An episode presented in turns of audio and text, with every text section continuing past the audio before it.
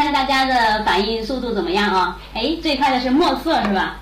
古董，这些名字都很有个性啊，很好很好啊。那么很高兴今天晚上我们又见面了啊。那么我们今天晚上所要去学习的这样一个哎模块呢，一个学段是我们中学段的科目二，教育知识与能力以及它的这样一个习题的一个精讲。那么在今天呢这个课堂上，我们将从三个方面跟大家一起进行一个分析。那么第一块呢，是我们关于咱们这个统考之后，中学科目二它的一个试卷的一个分析，它的试卷内容，它的一个就是内容在考试过程中一百五十分里面一个比值分析，这这样的一个分析，以便于大家在复习的过程中能够找到这样一个方向。那么这是第一块，那么第二块呢，我给大家出了一套咱们这样一个。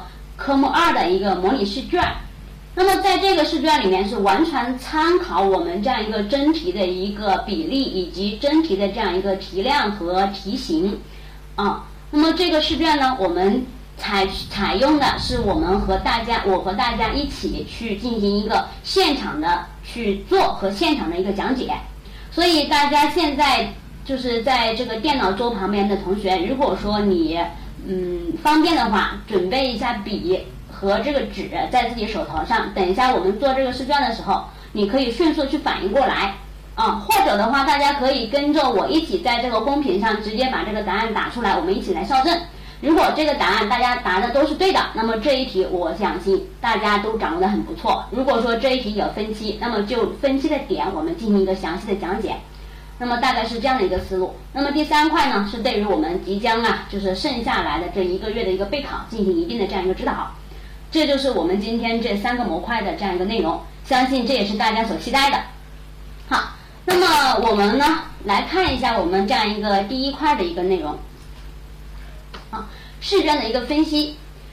那么首先呢，给大家列了一个啊，这个 PPT 看到就叫命题趋势。其实，自从一一年下半年这个教师资格证统考啊，从湖北呀这样一些哎海南一些省份开始说我要统考了，统考到现在我们一三年呢安徽加入统考了，这一四年下半年开始我们这样一个试卷，从这些试卷分析来看，它的命题是有一定的规律和趋势的。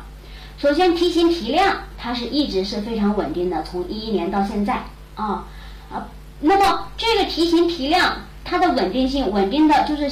就是非常固定，固定到选择题多少分，就是简答题、辨析题、材料分析题，哎，题量就是题型非常的固定，所以这个对于我们这个备考啊，甚至我们在考前预测的时候，它也是有一定的这样一个哎趋势，有一定的这样一个规律可循的。然后就是说，从我们在这个统考之后，他给就是教育部呢给了我们这个大纲。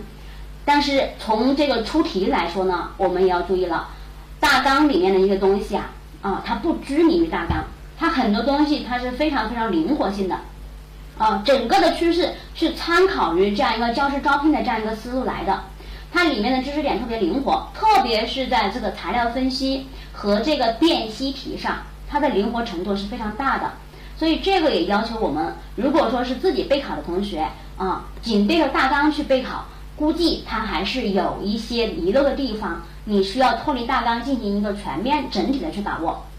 那么第三点就是从它具体的题型的内容来看，就是这个考题考的知识点来看，它的考点是非常集中的，我们是有一定的规律可循的。那么这个规律在哪？这种命题趋势具体体现在哪？这就是我在第一个模块需要和大家一起去学习和分享的。首先我们看这个。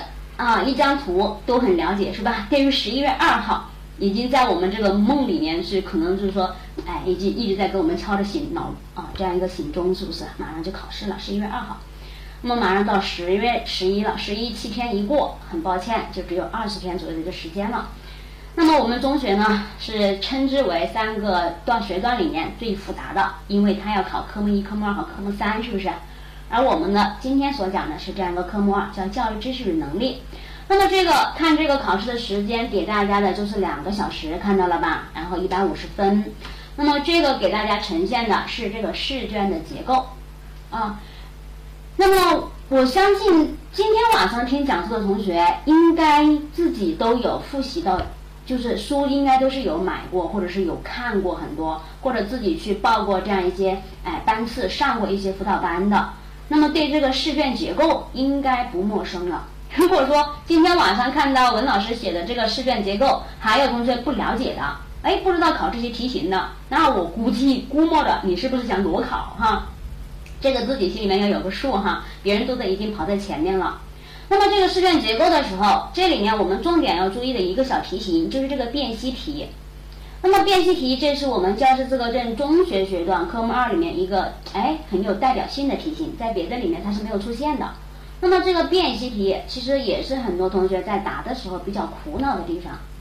那么辨析题给你一一个这样一个就是说命题，你要去判断它是对的还是错的，就是打勾或者是打叉。那么打完勾和打完叉之后。最关键的这个八分不是一个勾和一个叉所能承载的，你需要去对它进行一定的分析，它对对在哪，它错呢又错在哪？那么很多同学往往是在这个环节就会感觉很纠结，啊，那么错的话可能我还知道对的是什么，那么对的话我好像又没有什么理由去解释了，啊，这是第一个困惑。第二个困惑呢，可能这个。对也好，错也好，我知道理由，但是都是一句话的问题，我没办法去答个两三条，没办法达到这个八分的一个分值，啊，所以在辨析题这一块，普遍大家的得分呢都不会很高，啊，所以这样的一个问题也需要去注意。那么除了这个辨析题的一个特殊性之外，大家需要去关注的，你看一下这个单选是我们所谓的客观题。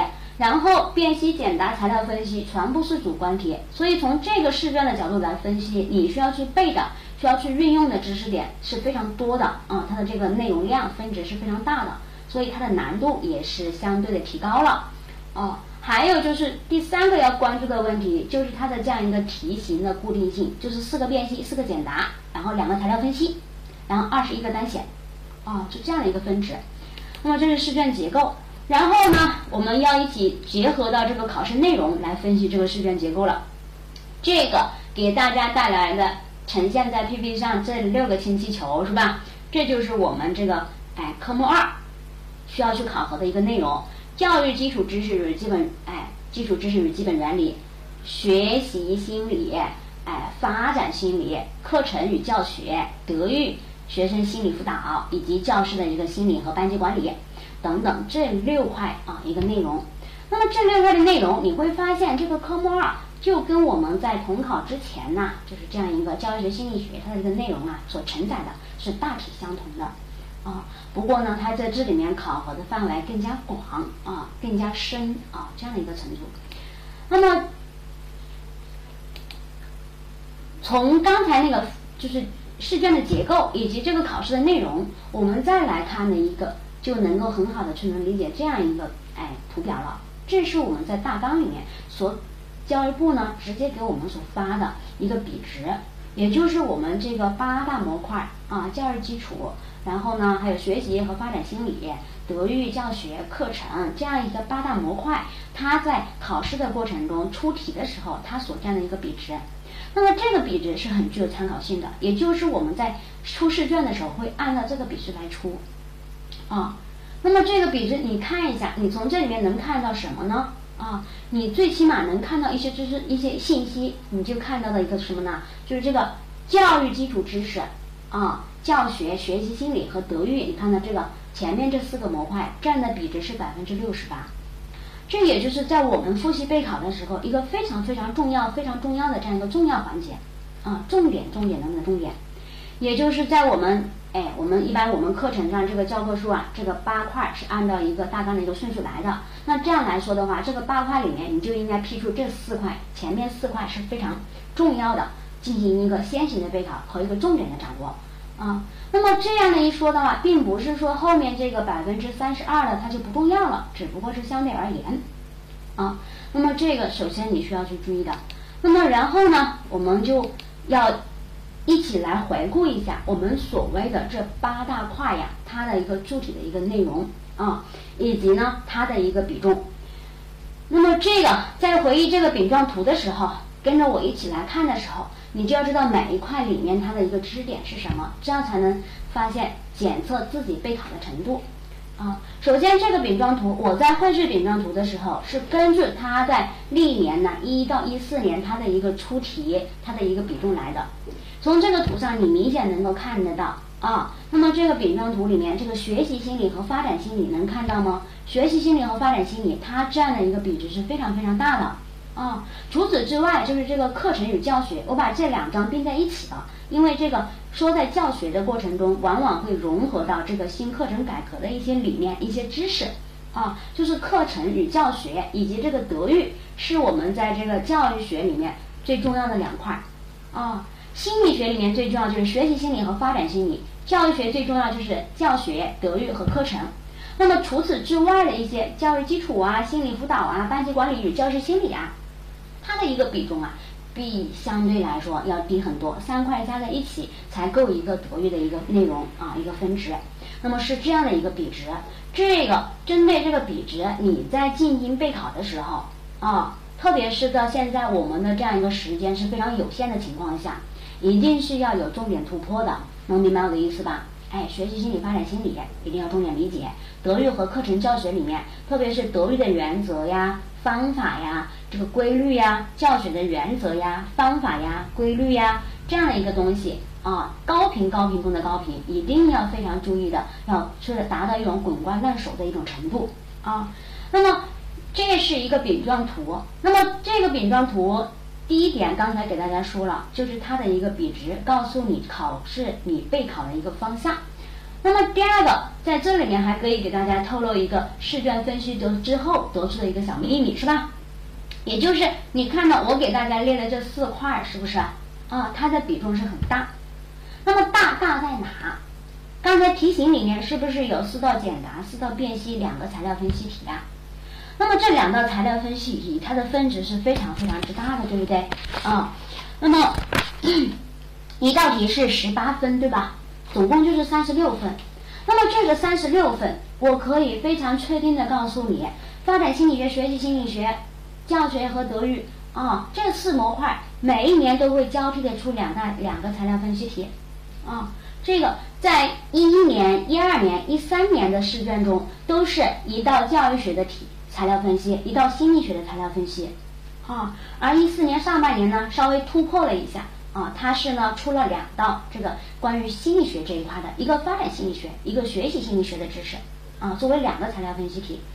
那么它材料分析两道心理学都占了，那么教育学它从哪考呢？就是简答和辨析题里面出的大部分都是这样一个哎教育学的一个知识。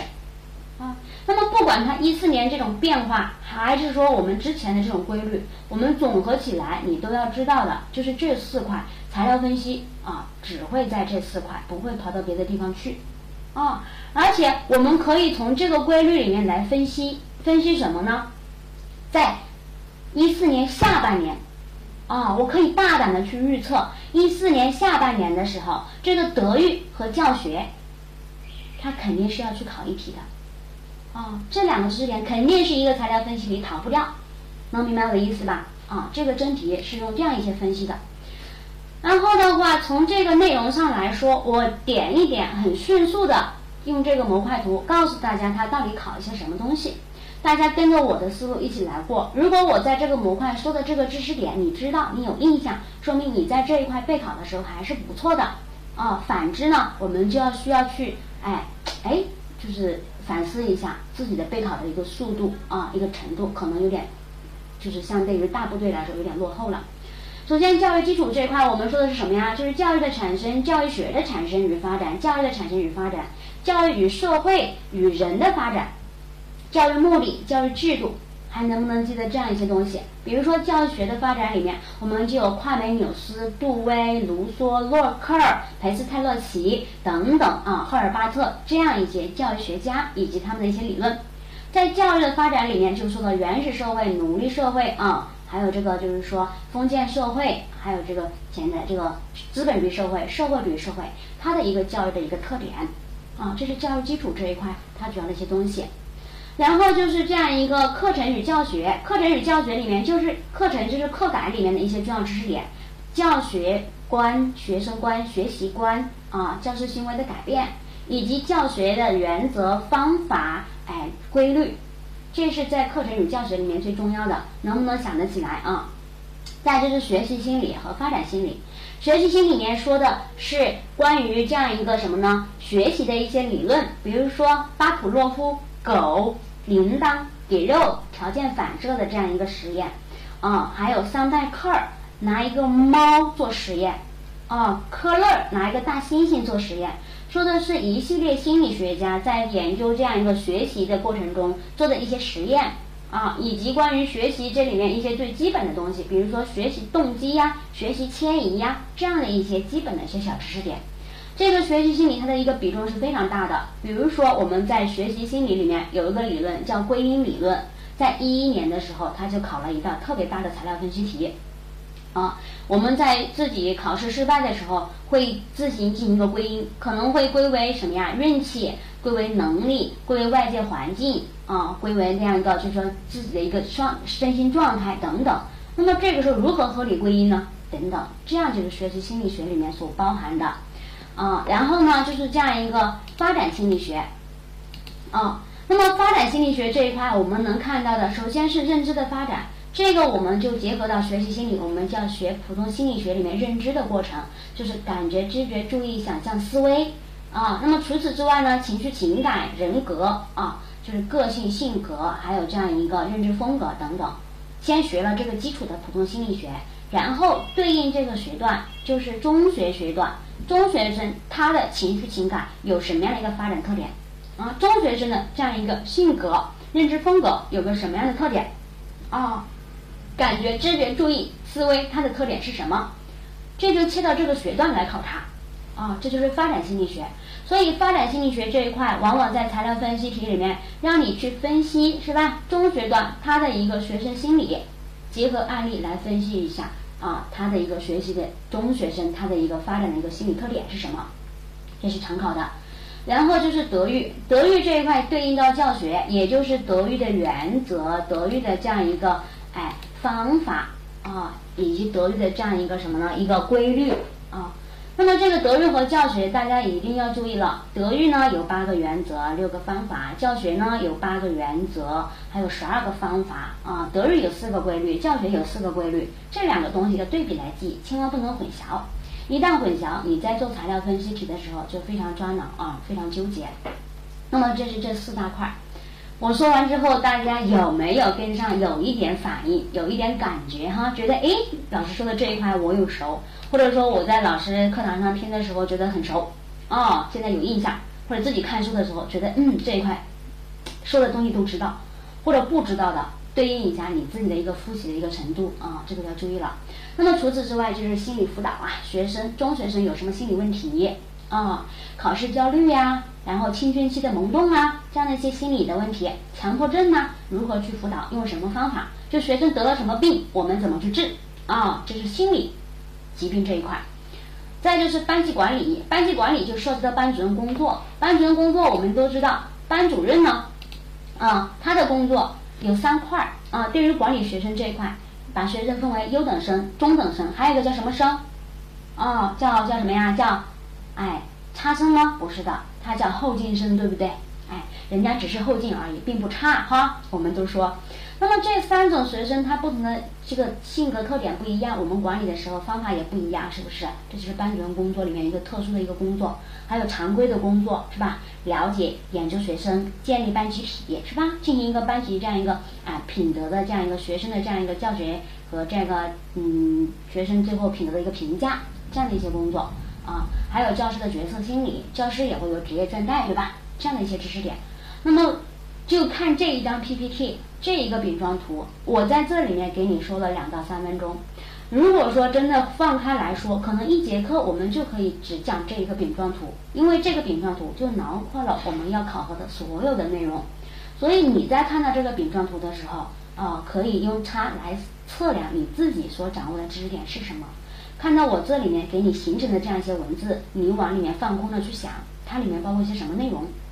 这样考核你对这样一个科目二它的一个整体结构的一个把握啊。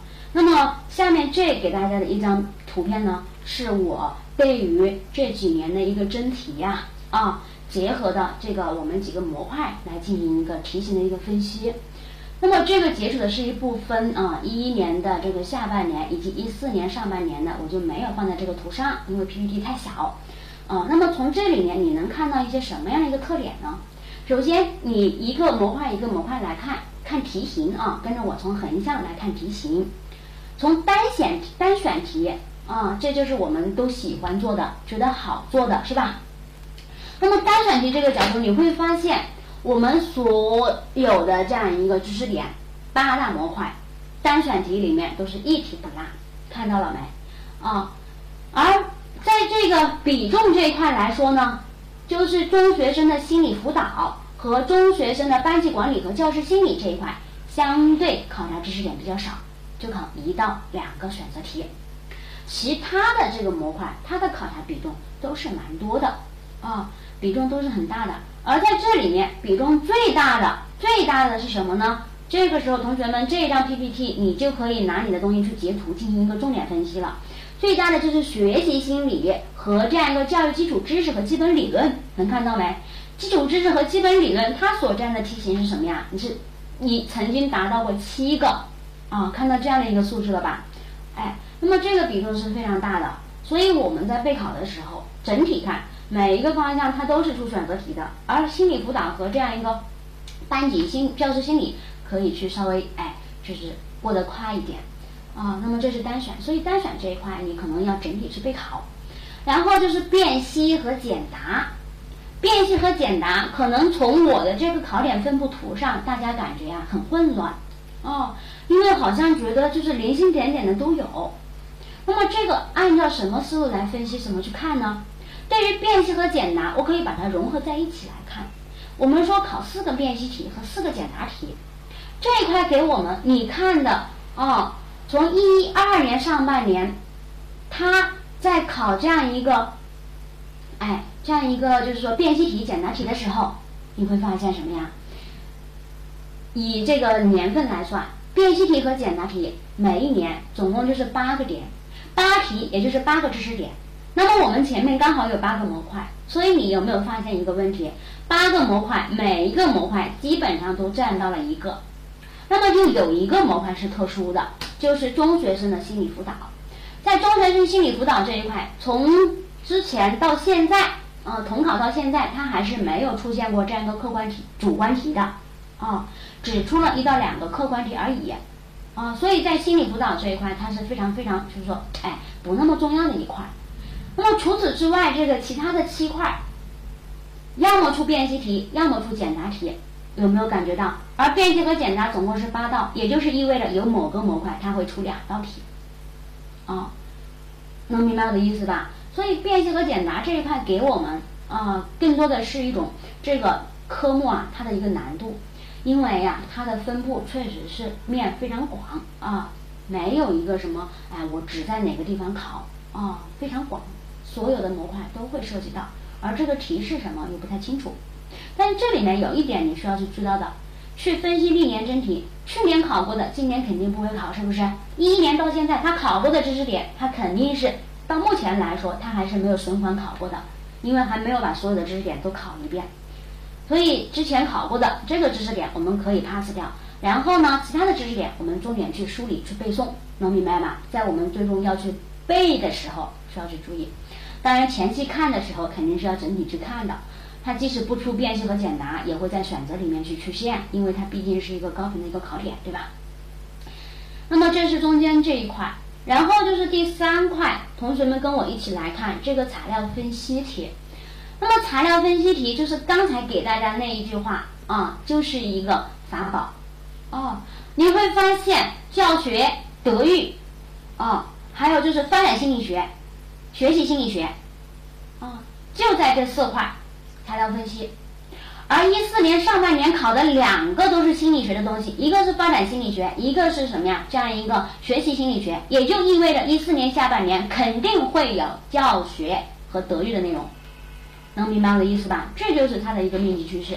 你想呀，在这里面教学和德育它总共的知识点，就是可能出现在材料分析题里面，你可以拿去答题的这个知识点，其实是很固定的，你可以去背诵的，哦，加在一起也就一两百个字，你把它背住了，那么这个十八分你就抓牢了，所以这就是分析考题它的一个重要性啊，它的一个价值所在，啊，那么。这张图呢，就是把刚才那个图进行一个精简化啊，其实也是一样的意思。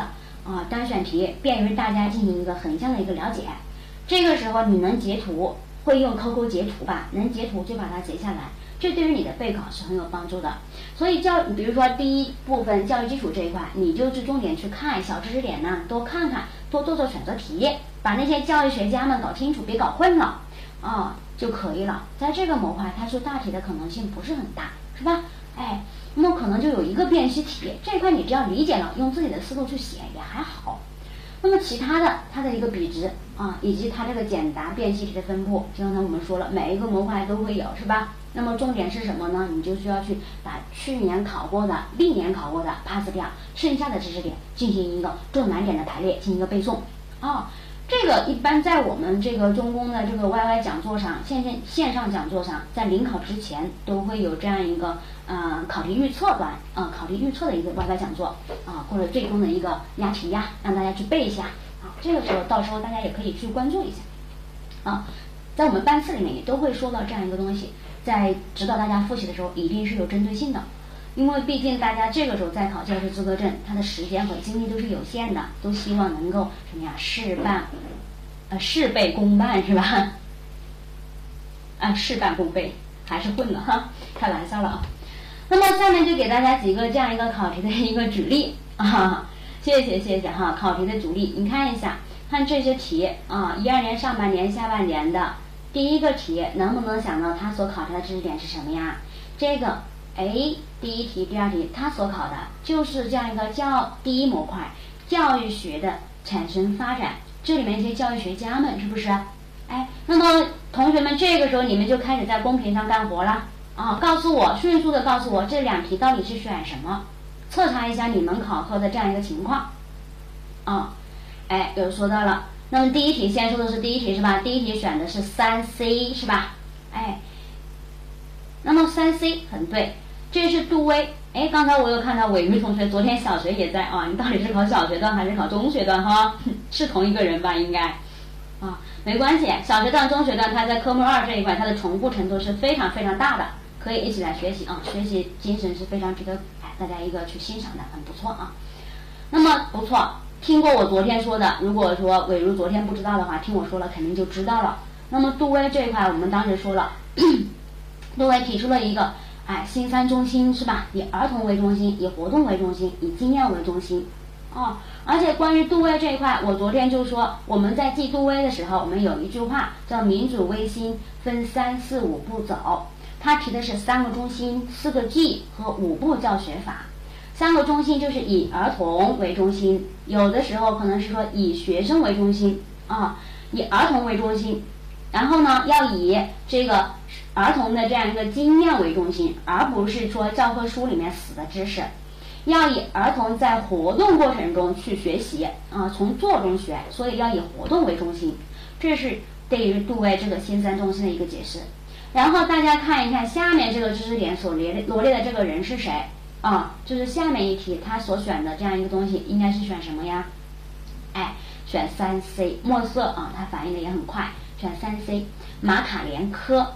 哎，对，那这个时候我再延伸一下，关于马卡连科这个人，我问一下，他提出了在我们这个就是说，嗯，后面的这样一个教学原则这一块啊，德育原则这一块，他有提出了两个原则，能不能记得出来？马卡连科的原则哪两个原则？在关于德育这一块，啊，能不能想到？一个是尊重学生与严格要求学生相结合，啊，还有一个呢，就是平行教育的原则，集体教育和个人教育相结合，有没有印象啊？啊。那么这个德育和教学这个原则，我们一定是非常非常就是重要的，反复强调的。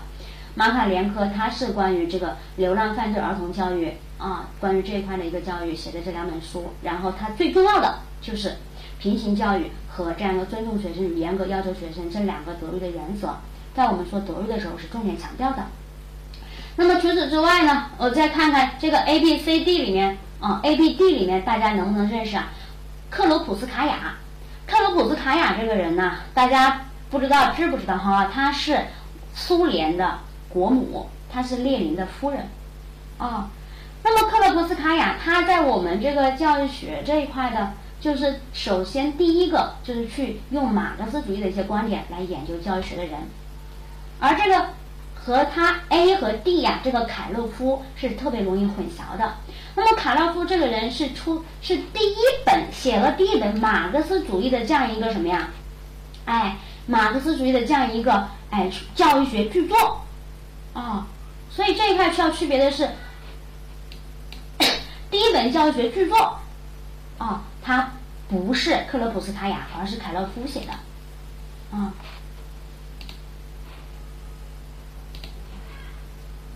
好，那么关于这个知识点，大家能不能跟得上啊？自己在脑海里面经常去回忆。然后我们看一下这块给大家写的两个真题。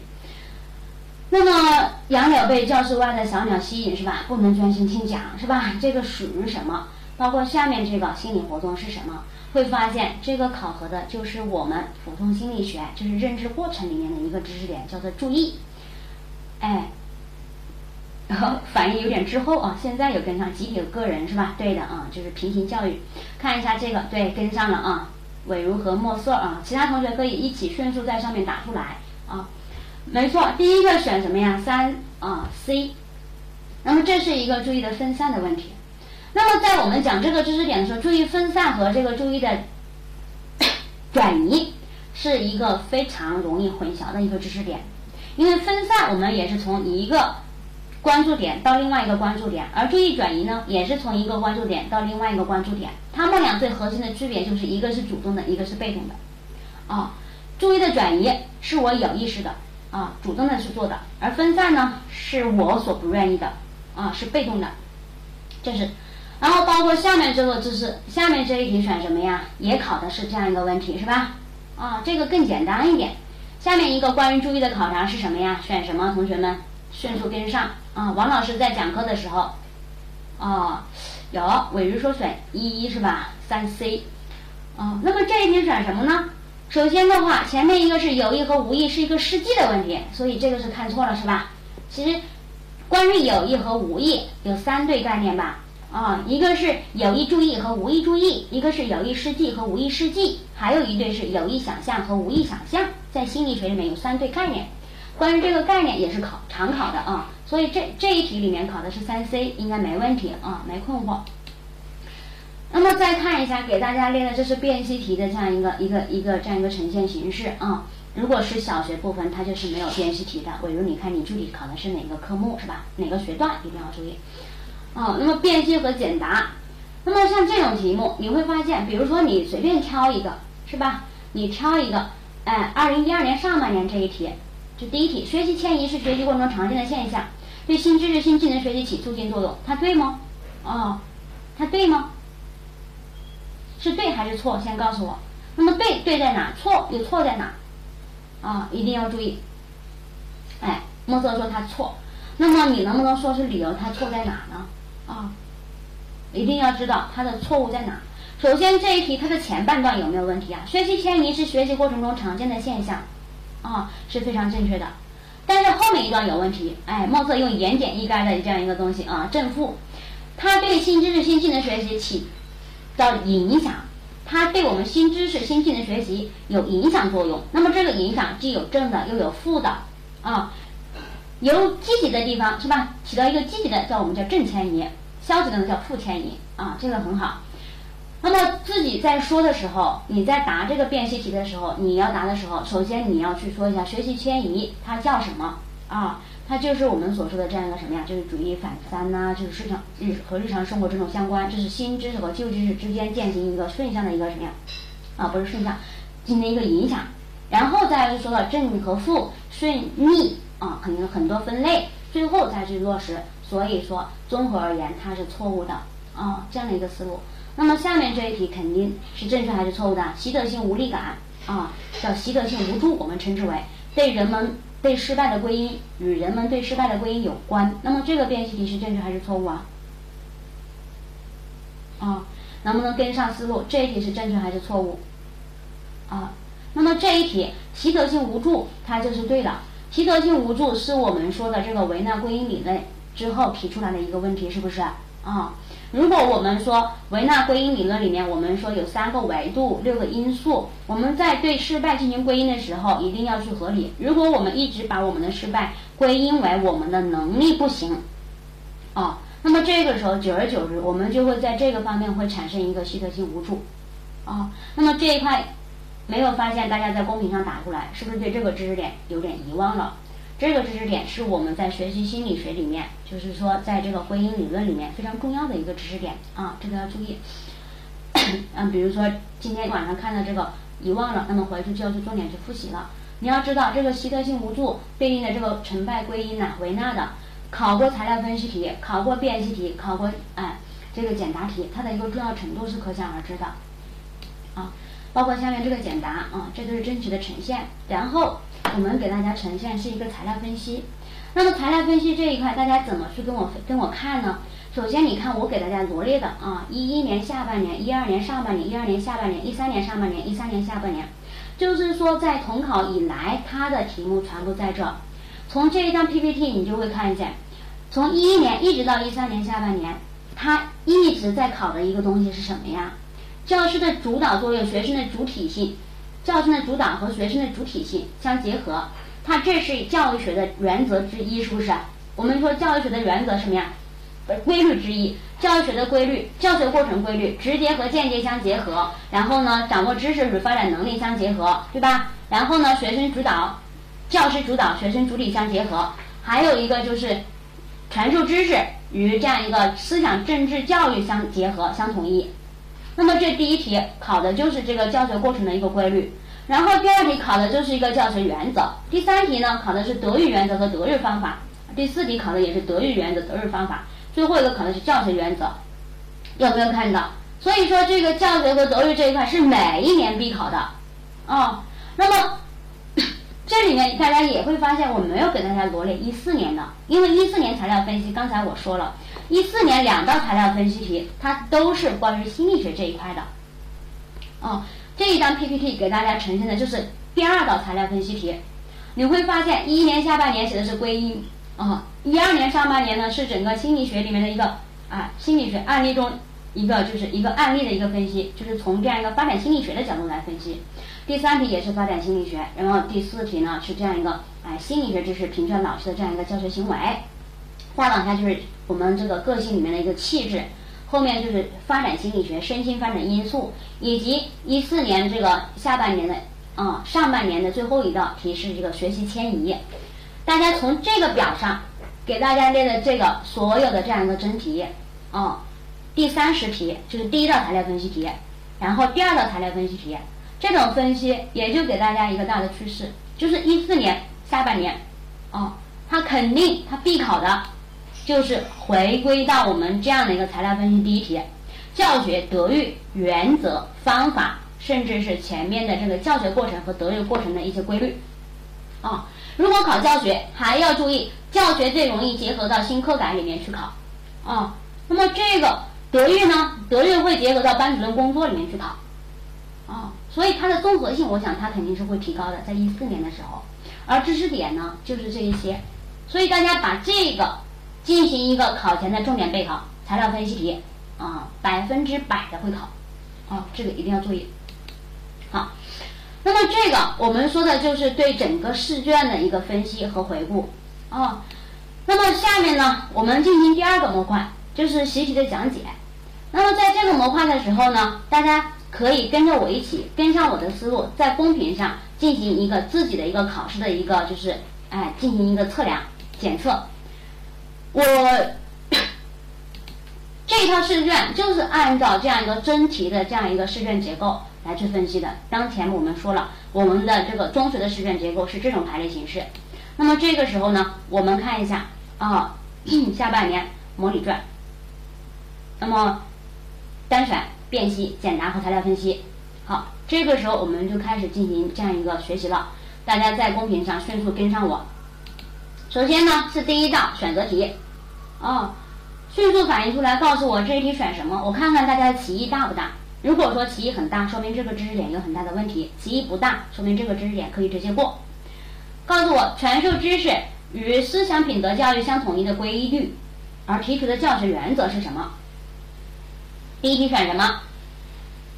嗯，是这个电脑是卡壳了呢，还是大家没反应过来呢？给大家一秒钟啊，思考一下。哎，有反应过来了哈，有一个同学反应过来了。啊，说选四 D，其他同学能不能跟得上？啊，看一看自己的这样一个想法选什么？啊，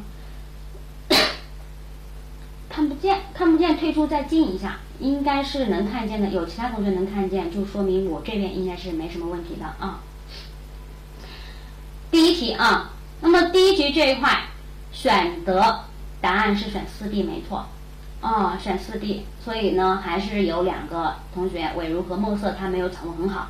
那么这个知识点错在哪？一定要注意，我们说的传授知识与思想品德教育相统一的规律。传什么意思啊？就是我一般在传授知识的时候，我要融合到这个就是德育，也就是教学和德育相统一，对不对？啊，教学和统一德育相统一的规律。那么相对应的教学原则就是什么呢？就是教学性与教育性相统一的原则。如果说大家在知识复习的时候，知识点复习的还可以的话，一定还会记得一个人，啊，叫赫尔巴特，啊，还记得这个人吗？赫尔巴特是传统教育学之父，现代教育学之父。他提出了一个原则，叫教育性教学原则。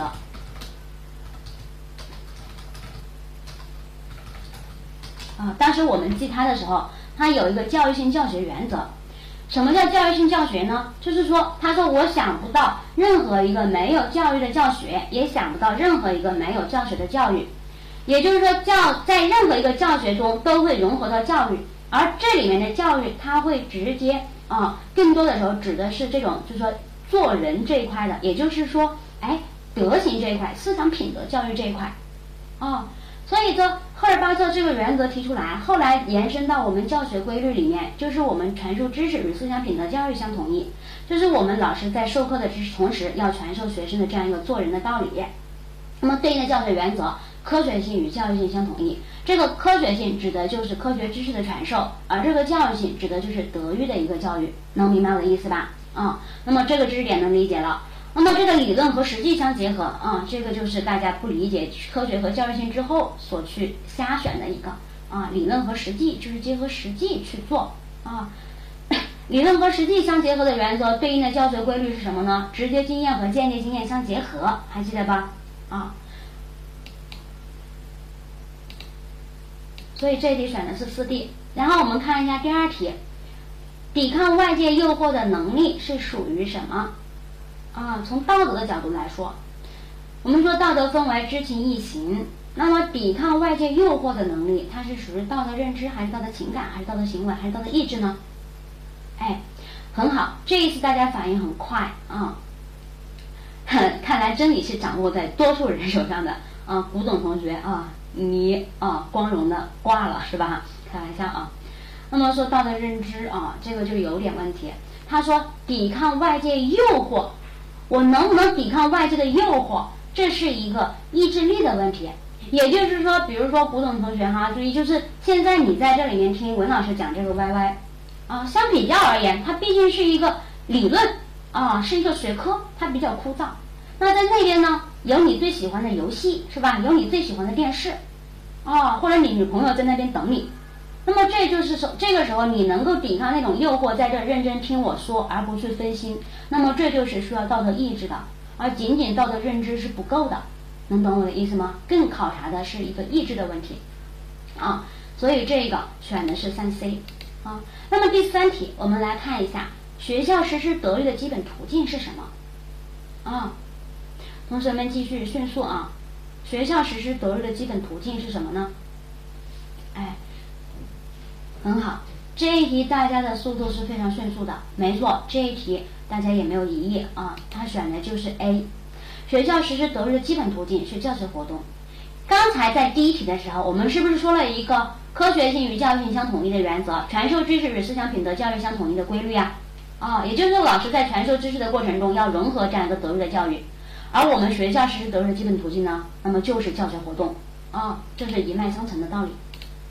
好，看一下第四题啊，教育学家们又来了，这一题很简单，白板说啊。很好，大家都反应过来了。我们说洛克，关于洛克这个人，我们有一句话叫什么呀？啊，唯如跟跟着我一起去思考。昨天我们怎么说的呀？洛克的白板啊，有漫画啊。那么洛克他是一个教育学家，对，很好啊。洛克的白板有漫画，洛克在白板上画了一个漫画，是吧？哎，他说的是白板说。啊，然后呢，写了一本书叫《教育漫画》，而且你要再想的话，洛克他是白板说的啊，白板说也就是意味着是一个环境决定的，是一个外铄论。从这个身心发展的理论来说，那么对外说论代表人物就有洛克，是吧？啊，那么这个夸美纽斯这一块呢是班级授课制的提出者啊，卢梭呢写了一本书叫《艾米尔》啊，裴斯特勒奇呢。他是是林哈德与格鲁德，他是这样一个自然教育的一个代表。然后看一下第五题，第五题选什么？身正不令而行，身不正虽令不从。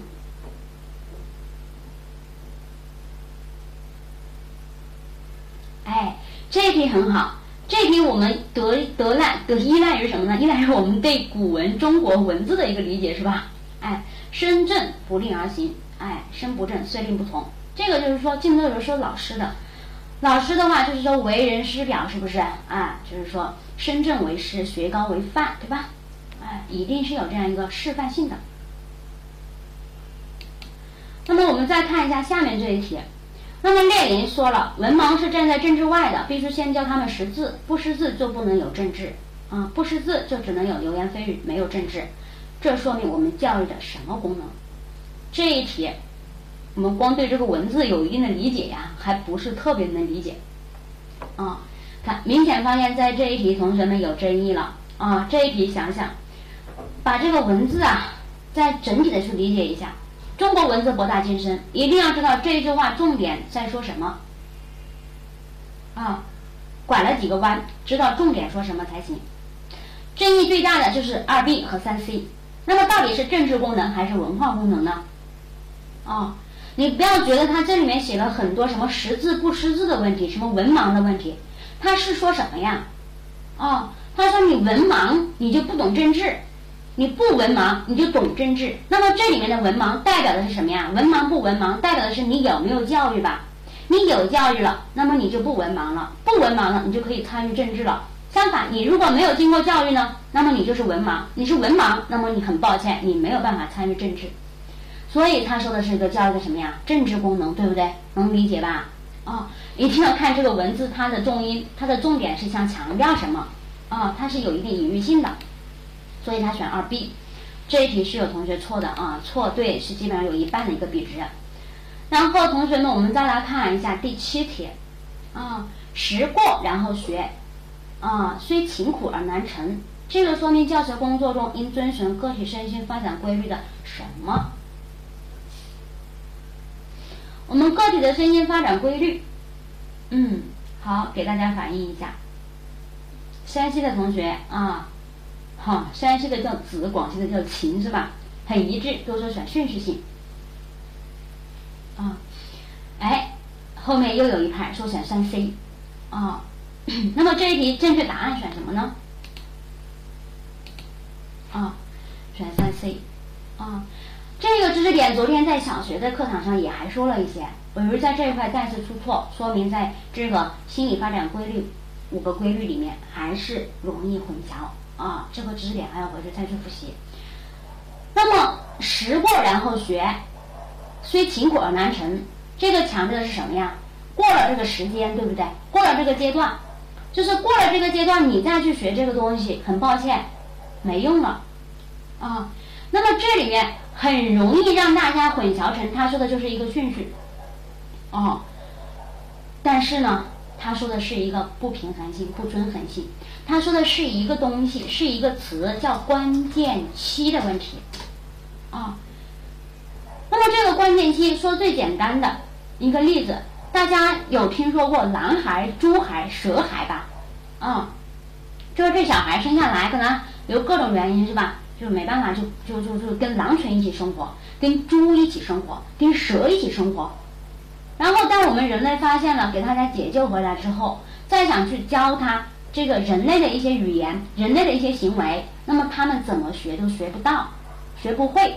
那是为什么呢？因为他们错过了身心发展的一个关键期了，啊，而这个身心发展的关键期是我们在身心发展的不平衡性里面所说的，啊，能明白我的意思吗？身心发展的不平衡性有两点，第一点是个体某一个方面，它在不同的年龄段，它的这样一个发展的速度是不一样的，啊，它有它自己的一个关键期。你就比如说，我们说，人生下来有两个发展长身高的关键期，啊，一个是生下来一一岁的时候，一个是青春期的时候，这是长个的关键期吧？错过了这个关键期，那么可能你这辈子吧就跟一米八呢无缘了，是吧？抓住这个关键期，你可能就长得很高大帅，啊，这就是关键期的问题，所以它是在不平衡性里面所出出来的，啊。所以错误的同学就注意一下这个问题，回去再看一看这个点。而迅速性强调的是一个顺序，就是我是先会站，然后呢是会走，然后会跑，然后会跳，人身心发展的一个顺序。啊，这个告诉我们我们要干嘛呀？不能临界而失，是不是？啊，不能拔苗助长这样的一个思路。好，我们再来看一下下面这一题所体现的教学原则又是什么？啊，又是古语。道而弗迁，强而弗以，开而弗达。啊，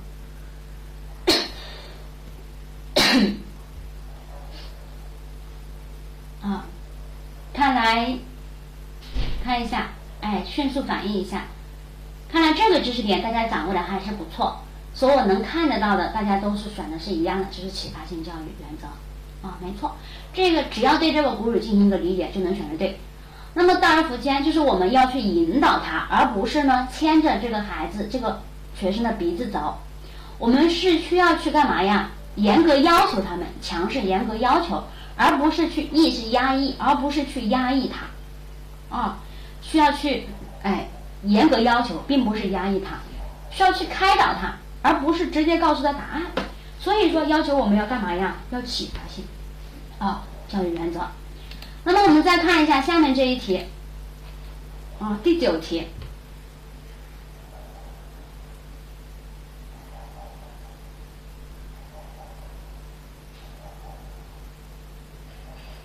啊，同学们迅速反应，第九题选什么？系统掌握人类所取得的讲演和科学知识的课程种类，啊。半天没反应，是不是对这个知识点有一点困惑？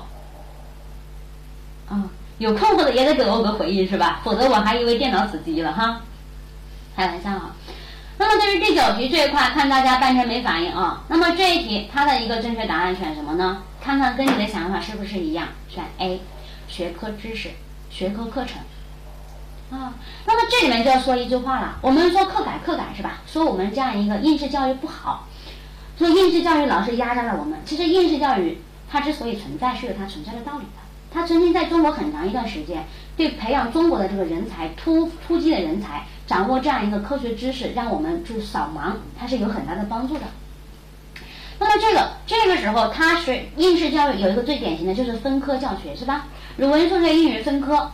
那么这个分科分为语文、分为数学、分为英语，那个分科课程它有一个好的处好处。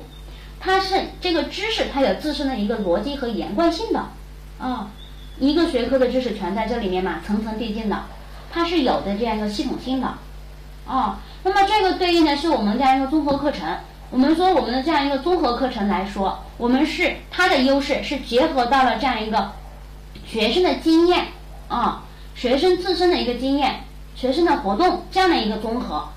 而对于这个学科知识点的掌握来说，一个逻辑性、一个系统性来说，它是没有学科、没有分科课程好的。所以这一题我们选的是 A，这是关于我们课程这一块一个比较稍微深一点的知识点。那么下面这个活动课程是吧？哎，它也是以活动为中心的啊。而这个隐性课程，我们说的是什么呀？就是比如说这样一个哎教一个学校里面的学风啊，哎一个班级里面的班风啊，这是一种隐性的课程，对这个孩子身心造成影响的，但是又不是这个哎显性的课程的东西啊。好，那么再看一下我们第十题，第十题选什么？啊，这个大家应该是有一定的知识，有一定的这样一个啊心理学的知识点。哎，这一块动了是吧？刚才那个确实是有点不太了解，看来红橙黄是吧？哎，这是一个连卷，很好，这个没问题，我们可以直接过。然后我们再看一下这个啊，中国大学校园流传了这样一句话是吧？我们都知道吧？都非常熟吧？啊，专科生、本科生、研究生、博士生，那么这个反映的心理学的效应是什么呢？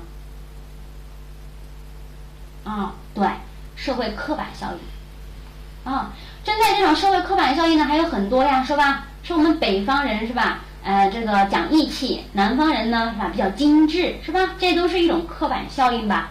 啊，还有说什么天上九头鸟，地下湖北佬，九个湖北佬抵不上安庆佬等等，都是一种刻板效应吧？啊。好，我们再看一下这个第十二题，那么这一题选什么呢？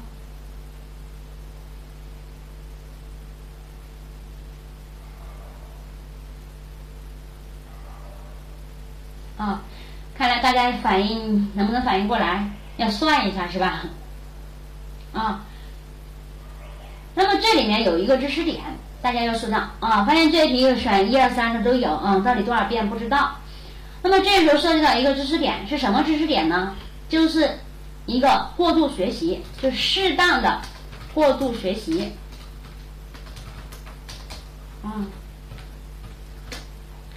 我们过度学习，学习到多少的时候是一个比较合适的呢？百分之一百五，最佳的这样一个学习啊是学习百分之一百五过度，也就是在这个比如说这个材料我读了六遍之后刚好记住，那么这个时候我要再读百分之五十，才能够把这个知识点进行一个深刻的一个巩固。这个百分之五十是多少呀？也就是三遍，能理解我的意思吗？适当的过度学习。有的同学说：“那我再多学习几遍不会更好吗？”很抱歉，过多了过犹不及，过多了你会有烦躁，会有这样一个厌恶的情绪在里面，影响你的一个学习，会压抑。我们说，在我们这个遗忘里面有一个什么呀动机说，是吧？我们受到这样一个情绪动机的压抑，会影响我们的这样一个记忆，啊，所以他选二 B。那么我们再看一下第十三题，啊，跟上来，速度快一点，同学们啊，外行看热闹，内行看门道。体现了知觉的什么？知觉有一些特性：选择性、整体性、理解性和恒常性。那么这一题选什么呢？哎，打个问号是吧？是不是不确定？那么其他同学告诉你了，哎，确定是理解性，没错。哦，那么这个知觉的选择性是什么呀？是能够把对象从背景里面选出来啊。恒常性呢，是这个人啊，你知道了。啊，在你脑海里印象深刻了，十年、二十年、三十年，换了不同的衣服，你都知道它就是这样的。啊，这就知识的恒常性。那么看一下第十四题，解出一道难题，感到非常非常非常的兴奋，非常非常的愉快。那么这个是属于什么？啊，我们说这个，哎，有，呃，四 D 的。很抱歉，同学们不应该选四 D，错误啊，选的是二 B，啊，理智感。这个时候，如果这一题出错了，说明你这个书我可以猜测，这个书估计只看了一遍，甚至可以说这一遍看的还不是很认真啊。你看看是不是啊？不要不好意思啊，因为这是一个比较很容易实际的知识点，因为它肯定不会选幸福感。我们说道德感、理智感和美感是我们情感的三种啊三种高级情感。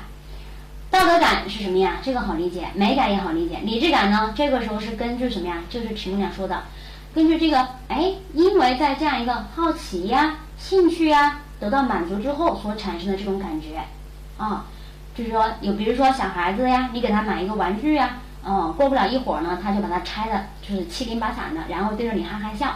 这个他为啥笑呢？他觉得他在这个过程中啊，他他他很想去，就是很想去研究这个东西，这是一种探索感啊，这种好奇心满足了，然后他笑啊，这叫理智感，能明白我的意思吧？这是跟我们日常理解的理智感是不一样的。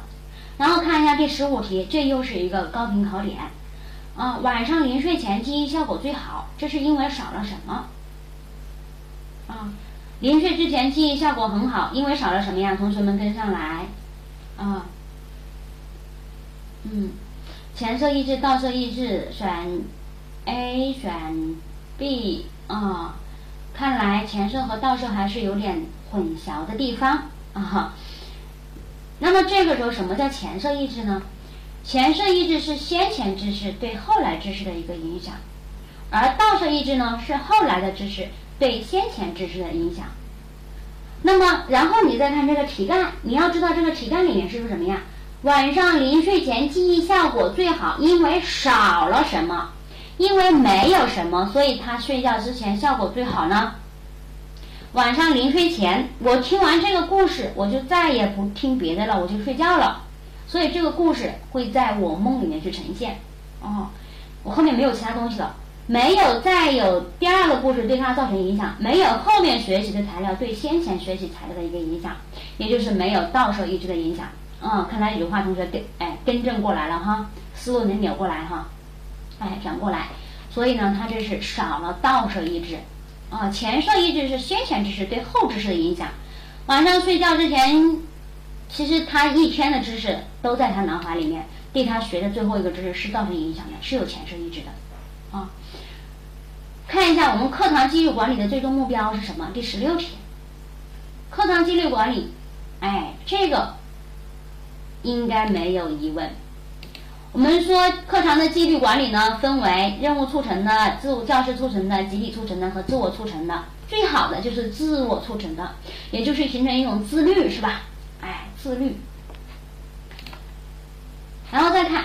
学生由于考试焦虑而产生的失眠，可以采用什么来治疗？这个是对心理辅导这一块的一个知识点。我们说了，每一年都会考一个选择题的。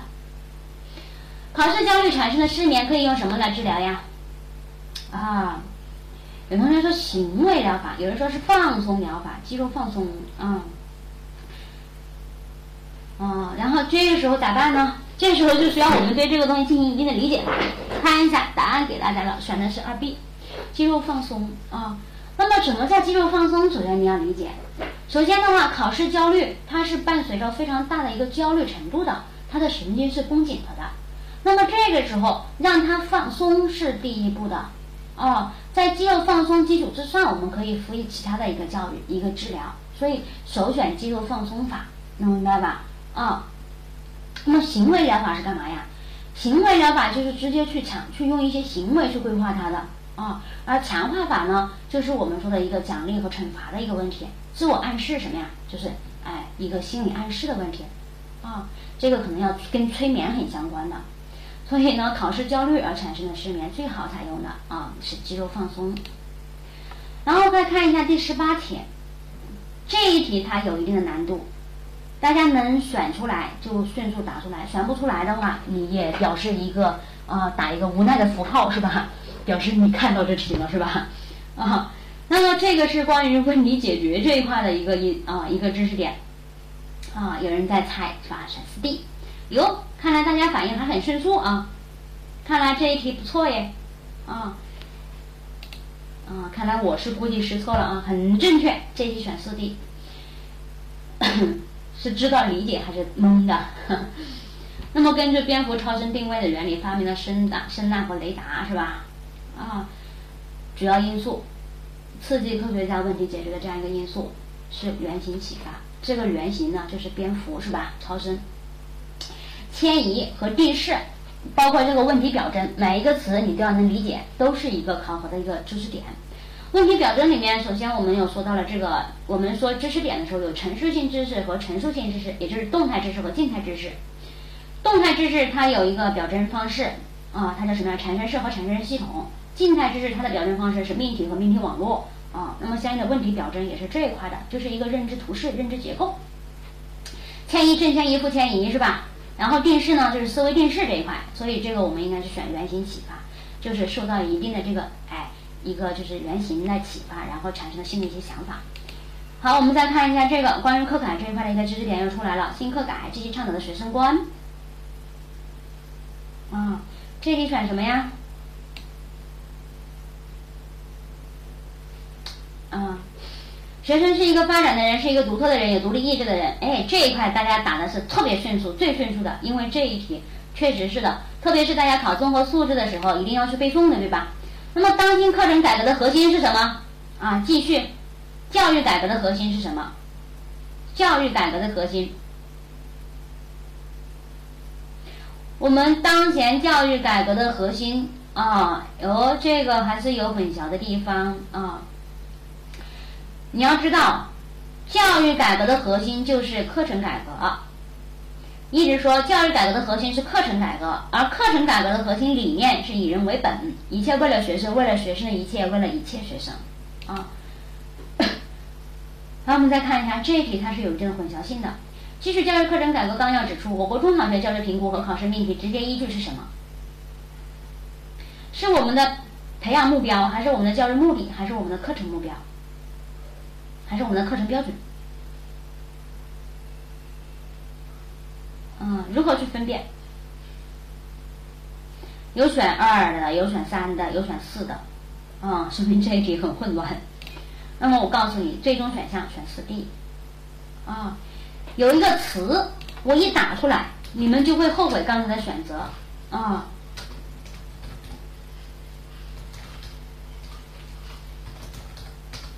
叫新课标，是不是？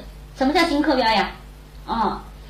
就是新的课程标准，就是课改之后，我们有新课程标准了。我们所有的教学评估和考试命题都是依据它而来的，对不对？啊，所以这样能够反应过来吧？那 这个培养目标是什么呀？国是学校国家对各级各类学校它的一个培养目标。比如说中职学校，它的一个培养目标是什么？啊，而教育目的呢？啊。教育目的是我们整个大的教育目的什么呀？培养社会主义现代化的建设者和接班人，啊，这个东西。而课程目标呢？这个说的是我们小小的一个课程这一块啊，这个目标。好，那么我们看一下，刚才前面呢是二十一道选择题，大家对了几个，错了几个，你们自己心里面有数哈。一般情况下，二十一个选择题，我们在考场上的时候，我们最起码可以拿到什么呀？拿到十八个。这个可以吧？十九、二十、二十一，给你错三个，差不多吧？啊，可以了，啊，因为后面主观题分数不那么好拿呀，一定要前面能抓的分数抓紧了。看一下辨析题，辨析题我们没有办法去一题一题的去细讲，但是你能够初步去判断，啊，看看这个是比谁的打字快了啊？一题一题的来，告诉我第二十二题它对还是错？错在哪？这是第二个问题是吧？错在哪，同志们？教育是什么时候产生的？教育学是什么时候产生的？啊，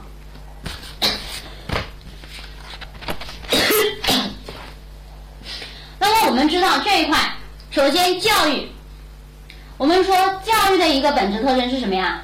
哎，是有有意识的、有目的的培养人的活动。只要人类产生了，就有教育，在原始社会也有教育。在古代社会也有教育，在我们这个社会社会呢，社会主义社会、资本主义社会呢，哎，有目的的培养人的活动很好。也就是教育是伴随着人类社会产生而产生，灭亡而灭亡的。而教育学呢，教育学最早的教育学的著作是哪一部书？啊，同志们跟上来，最早教育学的著作是哪一部书？哎，很好，学记。哎。而且教学是一门科学，很对啊！你要把它的产生都说清楚。好，第一题知识点差不多了，告诉我第二题：实施素质教育的今天，对学生不能进行惩罚，这一句对还是错？错。啊，不对，错错。那么原因在哪，同志们？哎，为什么错？哼 古董想问了是吧？看来古董想打错对。为什么错呀？啊，我们说的现在是说不能对学生进行那个词叫什么呀？那个时候叫体罚和变相体罚，对，但是不是叫惩罚？惩罚和强化啊，惩罚和强化啊，它是我们说奖励和惩罚这一块，惩罚是我们在强化法是吧？强化法里面所有的一个方法。能明白我的意思吧？啊，它是一种很好的一种教学方法啊。素质教育的今天，我们还是要用到惩罚的啊。奖励与惩罚是对学生的这样一个成绩和态度的他的一个什么呀？啊，一个肯定或者是否定啊，是一种强化方法、强化方式啊，是强化法的一种。所以说，我们在素质教育的今天，还是应该去说对学生进行惩罚，还是可以的。只不过要注意，不要变相体罚而已啊。也就是说，你这个学生写错字了，我让他去惩罚他写五遍，这个还是可以的吧？那我如果说罚他写两遍、两百遍、三百遍，那这就叫变相惩罚了。很抱歉啊，所以这个你就要注意了啊。那么关于惩罚和变相体罚，其实它这个东西。在目前来说，它还是没有一个，就是说，哎，教学教育法里面都没有一个严格的这样一个区分的界定的，啊，这个可能啊就没有一个严格的一个限制。但是惩罚跟体罚肯定是有区别的，这个你一定要知道，明白了吧？那个浙江的同学哈。然后第三题，教学过程与学生的身心发展过程是统一的过程，这个对不对？哦，教学过程是学生的身心发展过程统一的，对还是不对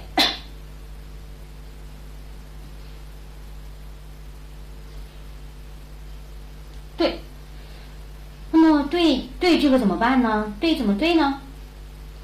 啊，这个就要用我们教学过程的一些东西去进行一个解释了。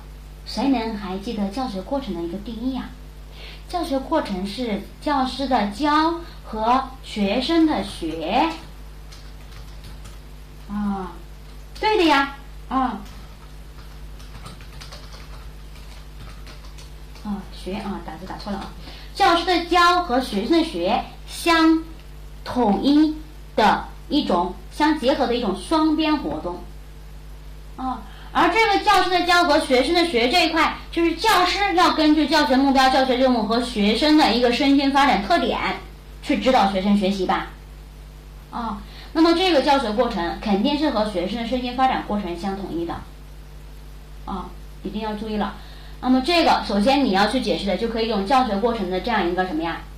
啊，一个定义去处罚去解释，啊，然后可以用教学过程的这样一个什么呀？一个这样一个本质，它是一种认识过程，一种特殊的认识过程来解释都 OK。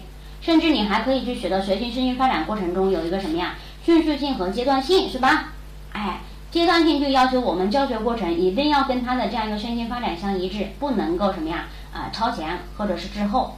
不能够幼儿园提前小学化，不能够小学啊这样一个就是加负啊。那么下面一题，定式会降低问题解决的效率，这个对不对？最后一道辨析题错啊，这题错在哪？这题比较简单，错在哪呀？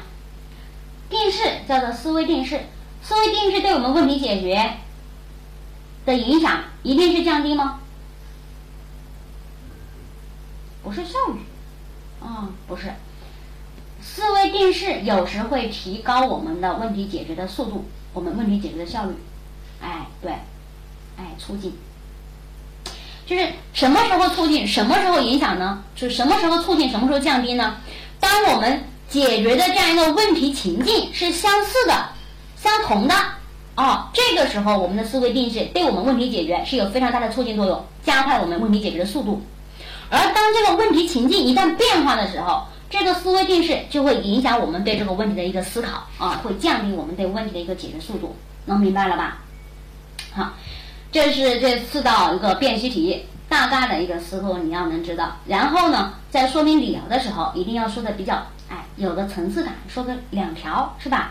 哎，有这样一个层次性否则这个八分啊还是有点就是哎不太就是说哎不太够的啊不太充分的。嗯，下面给大家提了四个简答题，那么四个简答题，你可以对着这四个简答题来测一测你记得多少。首先，我觉得第一道简答题大家现在应该是能记住一些了，因为这个综合素质里面也要求你们背了。在综合素质里面最要求背的就是新课改的一些东西啊，一定是要狂背的。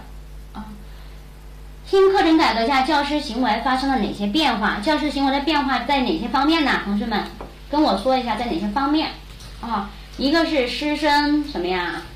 师生关系，在师生关系上，我们需要去尊重、赞赏学生教学行为吗？哦，那么教学关系啊，这是第二个。那么在教学关系上呢，我们需要去干嘛呀？帮助和引导学生，然后再是自我上。教学行为，教师自我上需要去进行一个反思啊。那么再就是与其他的啊其他教育者的关系，猜一猜，与其他教育者的关系上我们要干嘛呀？这四个维度啊，在与其他教育者的关系上，我们需要干嘛？啊，要合作。我说完这个知识点之后，团结合作啊，能反应过来不？啊，这个就是需要去背诵的，没有别的办法啊。这个其实也是比较客观的题目，需要去背。简述讲述法的基本要求，这个我们可以背一些，自己理解一些，因为我们从小到大，哎，是综合素质的，但是在科目二里面也会考察的，能明白吗？啊，科目二里面课改的知识内容也会考察的，但是你备考的时候，你只用一次备考，你只用背一个就 OK 了呀，对于你来说是减少任务量了。那么讲授法的基本要求，我们从小到大啊就背讲授法了。是吧？老师一直在讲。那么这个时候讲授法有哪些基本要求呢？如何去运用呢？那么老师运用讲授法，首先你讲它第一点，你讲的内容得正确吧，不能出错吧？哦。那么第二点呢，我不能一直干讲嘛，不能满堂灌，要学会启发，引导学生去参与。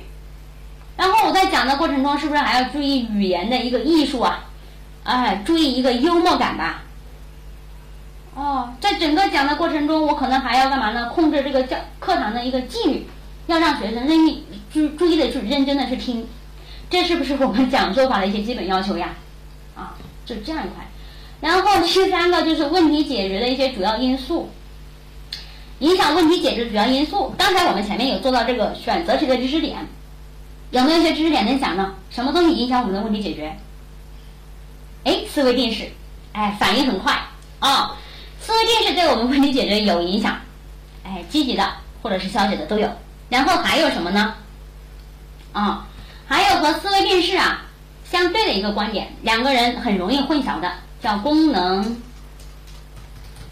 怎么样固着啊？对，叫功能固着很好。思维定式、功能固着，还有原型启发，还有叫迁移啊。这些都对我们的问题解决造成影响，啊，然后还有什么对问题解决造成影响啊？个体的这样一个智力，个体的一个年龄，个体的一个身心状态，个体的一个性格、认知风格，对我们的问题解决是不是都造成影响了呀？哎，经验很好，这就是影响问题解决的一些因素。看到这个之后，之后你有没有反应啊？那么再往下，不同的教养方式，我相信第二十九题应该是送分题吧。首先有哪一些教养方式啊？哪三个教养方式？同志们，迅速跟上来，哪三个？啊，一个叫叫叫叫什么民主？哎，一个叫什么叫叫什么快迅速？哎，权威？哎，一二是什么意思啊？哦，放纵？哎，很好啊，民主型的、权威型的和放纵型的三种不同的教养方式。那么对于人格的一个影响，这个就需要我们针对性去想了。权威型的孩子长大之后，人格这一块呢，可能就会什么呀？就会消极、被动、不服，就是服从，表面服从，然后呢，内心呢不服从，就是一种不诚实，啊，当面一套，背后一套的这种，啊，然后这种放纵型的呢，长大之后在人格这一块可能就干嘛呀？独立性比较差，是吧？比较自私，然后比较蛮横无理，而民主型的呢？他就会很活泼、很自立啊，有合作精神等等。这个就自己的去发挥，理解基础上去说就 OK 了。所以这个是最简单的，对吧？好，下面我们到了这个材料分析题了啊，给大家一分钟的时间把这个材料看一下。哦，也就是说个什么东西呢？就是美术课上老师啊让他们画苹果，然后收上来之后发现呢，大家大部分画的都是圆的，尽管它不是很圆，但是就有一个同学他画的是一个什么呀？是一个方的苹果。那么这时候老师就觉得很奇怪，就会去问他啊为什么？然后这小孩说了，啊，说了他觉得如果是方苹果，它就不容易滚了。然后说爸爸买苹果一箱一箱的买，如果是方苹果，他就能装的更多了。咦，说的理由非常好。那么老师之后怎么去对待他的呢？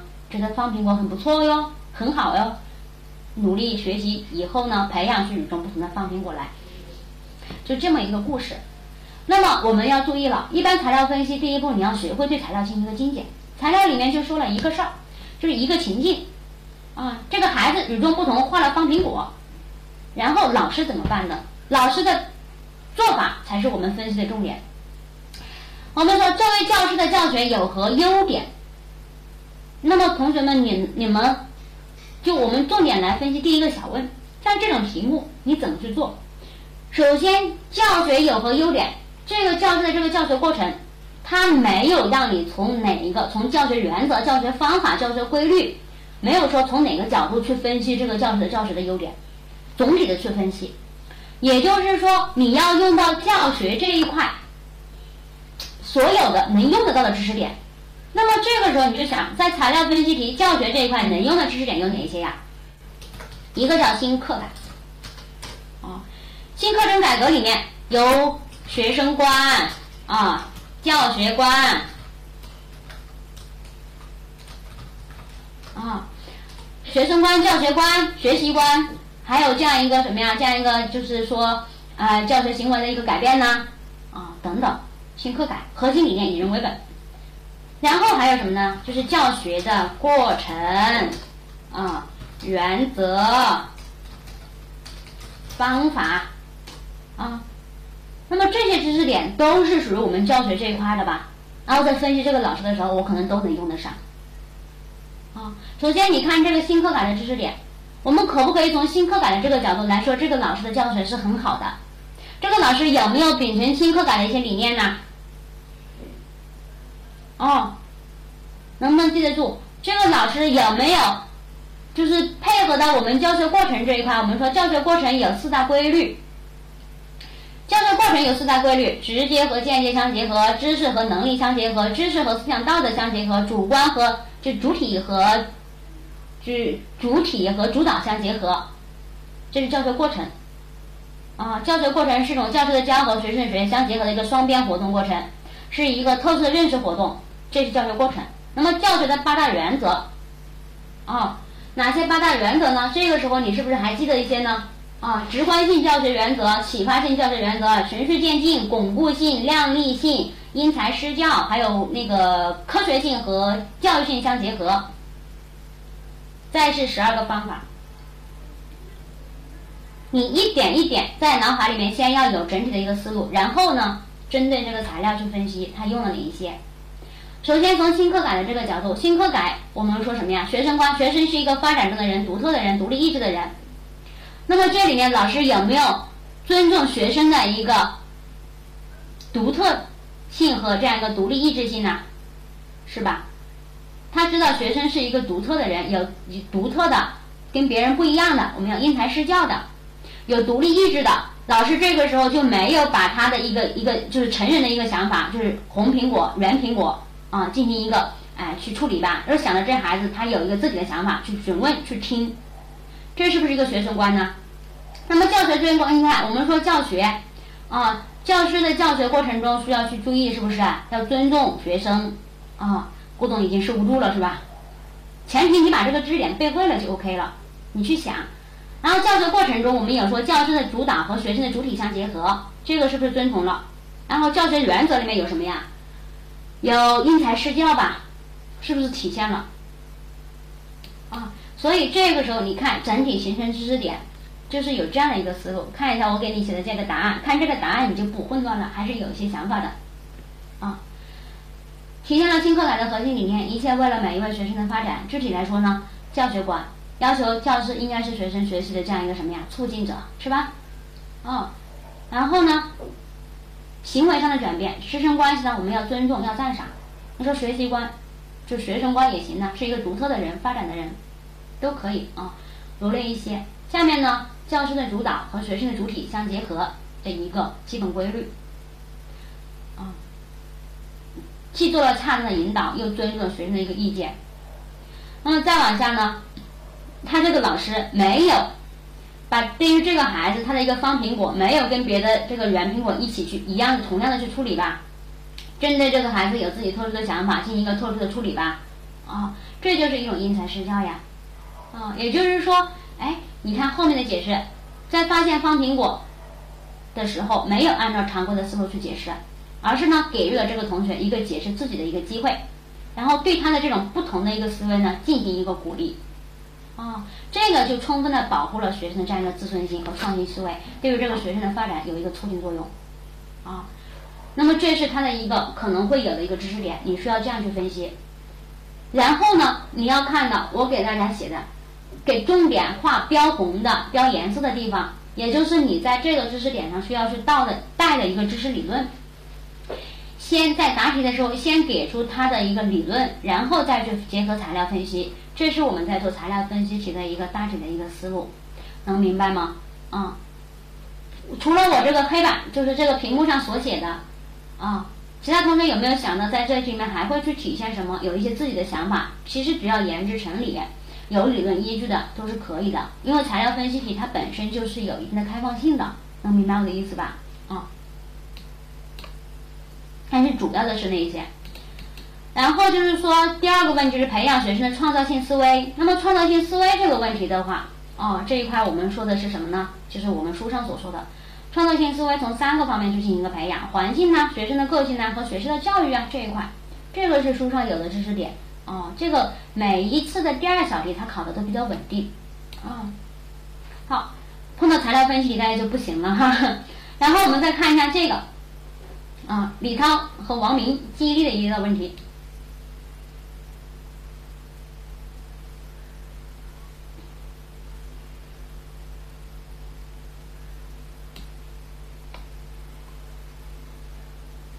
那么这一题呢，给大家看完了。那么这一题相对来说它是比较简单的，啊，能不能告诉我它考的是一个什么遗忘规律呀？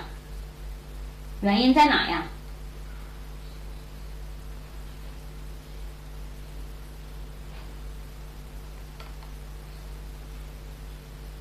原因在哪呀？没跟上是吧？啊，看一下李涛和王明记忆力相当啊。那么最后回忆的时候，哎，啊，有反应过来了，很好啊。艾宾浩斯遗忘曲线嘛。我们说艾宾浩斯遗忘曲线是我们的遗忘是先快后慢的啊。那么你看一下。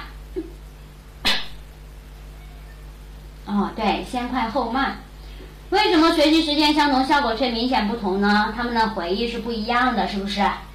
哦，你看，李涛在二十分钟之后重复学习了这样一个二十五分钟，他在这个就是在遗忘最快的时候又重复学习了，而王明呢，在已经已经已经第五天已经遗忘了很多之后再去测的时候，啊，再学了二十五分钟，所以他这样来说他已经忘的差不多了，所以在第六天测试的时候。李涛的这样一个学习效果要高于王明的，啊，因为李涛什么呀，及时复习了，能明白我的意思吧？啊，你看下面，哎，及时复习，那么下面结合遗忘规律及相关心理学原理去说如何去组织复习，也就是我们在组织复习的时候就注意一个知识点，叫干嘛呀？叫及时复习，对不对？啊，及时复习，分段复习，还记得吧？啊，然后复习方法还要多样化。然后呢，还要运用多种感官参与。我们可以一边读一边写，是吧？哎，多种感官参与，是吧？一边看着一边背。那么这就是你看这个知识点，它考的都比较简单啊。前面一道题的综合性要强一些。好，那么这个呢，就是我们说的前面的一些今天今天晚上做的一些知识一些题啊，一套试卷。做完这一套试卷下来之后，同学们有没有一种大汗淋漓的感觉呀？哈哈，自己去检测一下自己的这样一个知识水平。这套试卷我检我选取的，它的难易程度还是嗯，跟这样一个真正的考题它的难易程度是很相当的啊，痛哭了是吧？啊。最后呢，备考指导。那么在备考指导这一块，其实都到这个时候了。其实这个备考这一块呀，最重要的就是什么呢？啊，我觉得最重要的一个东西就是大家呀需要去放平这样一个心态了。啊，放平心态。首先直接给大家看，我们正常情况下说来说，时间规划呢是有这三个阶段的。但是我们到现在来说，我们已经没有那么多时间了，啊，按照考点复习一一攻破是吧？那第一点，我们要心态摆正了。然后呢，你去想一想，你现在到底是个什么状态？哦，你说是看完一遍还是看完两遍？一般正常情况到现在应该是看完一遍书了，啊，然后有的同学呢还是还是梳理过一遍知识点，有的同学就跟班都上过一次了，啊，有的同学可能从。老早之前就复习了，但是最差最差的同志们，你也要知道，书肯定是要看完一遍的，啊，哎，所以说看完第一遍书，那么现在接下来是干嘛呀？十一这个长假取消啊，从十一到十月二十号，那么这样的一个阶段，大概的这个时候你要去进行一个重点知识的巩固了，啊，这个知识巩固的时候，就就会按照我前面在开始第一个模块给大家讲的这样一个难易程度进行一个梳理。啊，重点考核的德育教学原则方法不要混淆背诵。啊，重点难以理解的心理学知识，学习心理里面的一些理论。啊，做选择题重点纠结到底错在哪对在哪。啊，那么这个知识点巩固之后，再去考前去模拟一套。啊，一定要注意考前模拟，一边模拟一边把知识点放，把重点放在最后材料分析题呀，它的一个答题技巧上。以及这个知识点的一个重新的一个背诵啊备考上，那么是这样的一个思路，一定要注意。所以说的话，每一个同学的情况不一样啊，对于自己的情况定位一定要清晰。然后定位清晰之后，就是要调整心态来稳打稳扎了啊，稳扎稳打啊。那么在最后呢，啊，咱们有各种群，大家可以一起去进行一个学习。咱们中公也有一些官网是吧？网上呢也有一些这样一些资料会定期的更新，可以去看。啊，那么这里面给大家提供的看一下啊，精准分析，这是脉络呀、做难点呐、答题技巧呀、真题的一个分析呀。这给大家提供了这五个维度，一般都是我们在备考的时候会给学生去说到的，所以大家自己备考的时候也需要去注意，千万不能够去盲目的抓瞎的去背，把这本书看完一遍之后再看第二遍，这样是一种就是说，哎，对于你来说就是要花很多功夫，但是功效不是很好的，是吧？啊，那么今天讲座呢就到此结束呢。最后呢，祝大家考试顺利啊！谢谢大家。啊，还有同学说到这个学科知识怎么复习？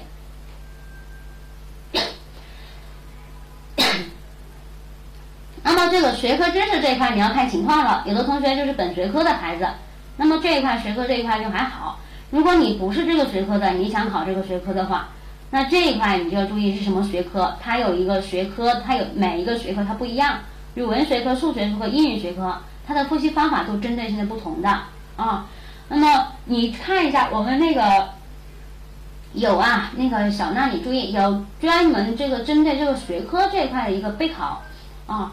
或者是你到我们去官网去找，有这样一个数学学科，它的这个复习的时候，一些注意事项，一些重难点的梳理，有这一块的一些一些文档，你把这个文档下下来，对于你来说就是一种事半功倍的，能明白我的意思吗？啊，因为我在这里面一句话两句话跟你去说也说不清楚，哎，这个注意。综合素质啊，综合素质，你你综合素质除了念一个就是古董说的综合素质，除了这个就是文化素养这一块，我们就是没办法去去备考啊，就是他考的就是天文地理比较多。相比较而言，你除了文化素养，除了那个逻辑那两道题，其他的你基本上不能错的啊，那个比较简单的啊，你只要把书看完一遍，正常智力我觉得都还可以。文化素养需要去重点去备考一下，才能够拿到高分。综合素质最重要的就是答题技巧和那个就后面那个材料分析题的做法上一定要非常重视，那个才是拉分的地方。选择题不拉分，综合素质啊，这个就注意了。好，那么今天的讲座呢就到这了，然后呢就是大家呢时下呀自己结合情况呢继续去背啊备考，希望每一个人都能够顺利的是吧达成梦想啊。然后书书这一块管理员会告诉大家书在哪买啊，咱们一般店里面都有。啊，官网上我们中公的官网上也能买到书啊，看你在要买什么书啊，你就跟具体去沟通吧。